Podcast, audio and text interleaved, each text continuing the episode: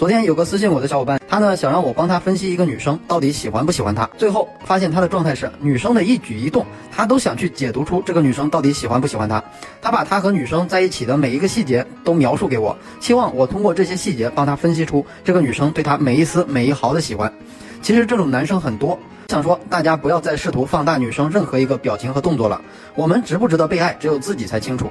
用得上喜欢两个字的，势必你拥有着某一项致命的吸引。问大家几个来自灵魂的拷问啊：有女生不喜欢有颜又有型的帅哥吗？有女生不喜欢才华横溢的才艺青年吗？有女生不喜欢气大财突的富二代吗？如果你都不喜欢，那来毁灭我的三观吧！财富、才华、颜值永远是衡量一见钟情的三大标准。如果你都有，请左拐，欢迎来到天堂的绿色通道；如果你都没有，那右拐吧，我们好好走我们的人行道。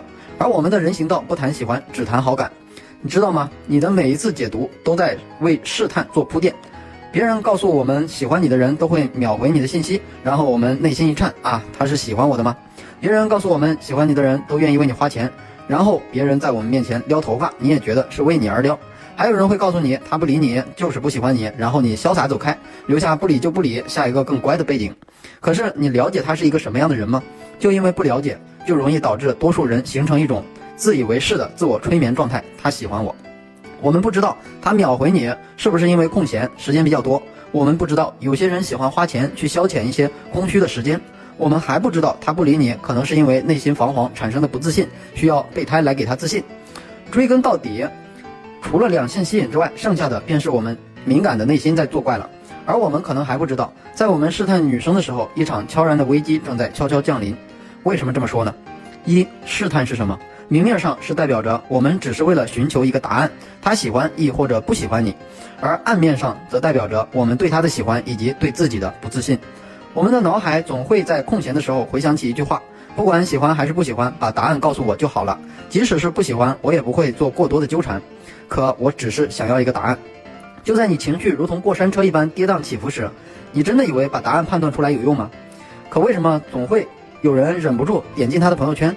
他换了头像是因为自己吗？他换了一个朋友圈背景，代表着什么样的含义呢？他换了一个个性签名，为什么我能读出几种意思？这一切的一切都在干扰着这些人再次诞生一种“我要不要再试探一次呢”的想法。所以，即使你判断出他不喜欢你，只要感情上不接受，理智上不承认，你的时间依旧会在纠结中度过。这也是你面临的第一个危机。因此，有些人不得不按下了删除键，而有些人则一直跟自己做思想斗争。有多少人？有那种因为心烦，每次和女生聊完就删除聊天记录的习惯。和女生聊天相处，一个强大的心态永远是最重要的。当你自己都因为不敢看自己的瞎逼聊天而天天清空聊天记录的时候，他有什么理由喜欢你呢？而当你再也不会天天删除你和他的聊天记录的时候，当你聊完后回头看自己和女生的聊天记录，自己都感觉自己牛逼的时候，那他有什么理由不喜欢你呢？我为什么会存一些和女生的聊天记录，甚至做成解析视频？就是因为我自己就感觉我聊得很好，很有趣，自己看了都能看笑。我自己会经常看以前和自己的和女生的聊天记录解析视频。一方面，因为我要把我当时的状态、灵感讲出来，防止以后忘记；另一方面，因为这样能让我心态变得更强，还因为这样能让你们给我关注。二，假若你判断出了他对你有好感，那又怎么样呢？人心善变，他上一秒对你的好感，下一秒很可能就变成了反感。就算是感情深厚的情侣，也会存在分手前的热情和分手后的绝情。你们那么薄弱的好感，在他面前又算得了什么呢？有多少人、多少粉丝跟我说过，这个女生一开始很主动，是她主动追我的，现在对我爱答不理。我已经记不清有多少人这样跟我说了。即使他现在对你无感，谁能保证下一秒不会对你另眼相看呢？你从坚持到放弃，而他从拥有到失去。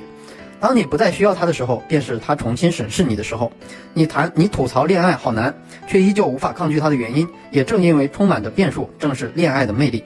只懂得沉醉于他的好感，却不懂得清醒于他的反感，便是你此刻要面临的第二个危机。三，其实无论对方对你有没有好感，都不是你择偶的唯一标准，对方给你的一种舒适度和对方的人品才是。假如在没有出现玉帝高管之前，你喜欢上了张雨婷。那么玉帝高管出现之后，你对张雨婷的感觉还会是喜欢吗？当你因为判断对方喜不喜欢你而忽喜忽怒、忽哀忽悲时，想必你已经陷入了一种无法自拔的情绪之中。也就因为这些情绪，你一次又一次地降低了对他的标准。那么失去原则，沦为对方眼中的舔狗，便是你要面临的第三个危机。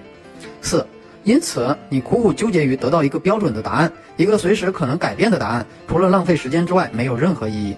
女生的哪一个举动都不能代表着喜欢你，也不能证明她以后不会喜欢你。即使判断出她现在喜欢你了，也不能代表着以后。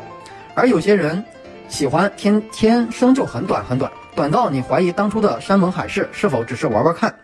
而你也不必纠结，因为那个时候的承诺是真的，现在的不喜欢也是真的。就像你吃饭前饿的感觉自己能吃进去一头牛，结果俩猪蹄下去撑得想吐一样，饿是真的，撑得想吐也是真的。所以不要再去猜测了，猜来猜去得到的不过是一些危机罢了。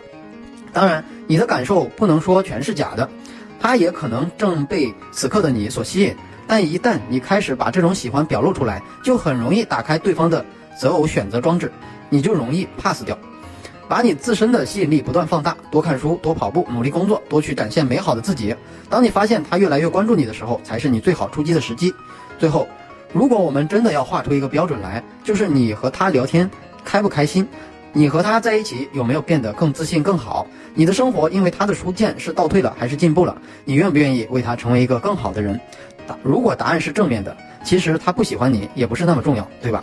聊得开心就聊，在一起开心就在一起，两情相悦也会分手，你开心就好了，你管他到底喜不喜欢你呢？反过来，就算你和一个很喜欢你的人在一起，他喜欢只会让你患得患失，让你越来越没有安全感，需要把大把时间浪费在纠结他喜不喜欢你上，纠结他变没变心上，无心工作，无心学习，然后各种焦虑不开心，都要得抑郁症了。那么你要他来何用？要这种喜欢干嘛？就为了找人来折磨自己吗？好了，想看我和女生聊天记录的小伙伴，或者有情感问题的小伙伴，可以微信 o y f k 六九获得。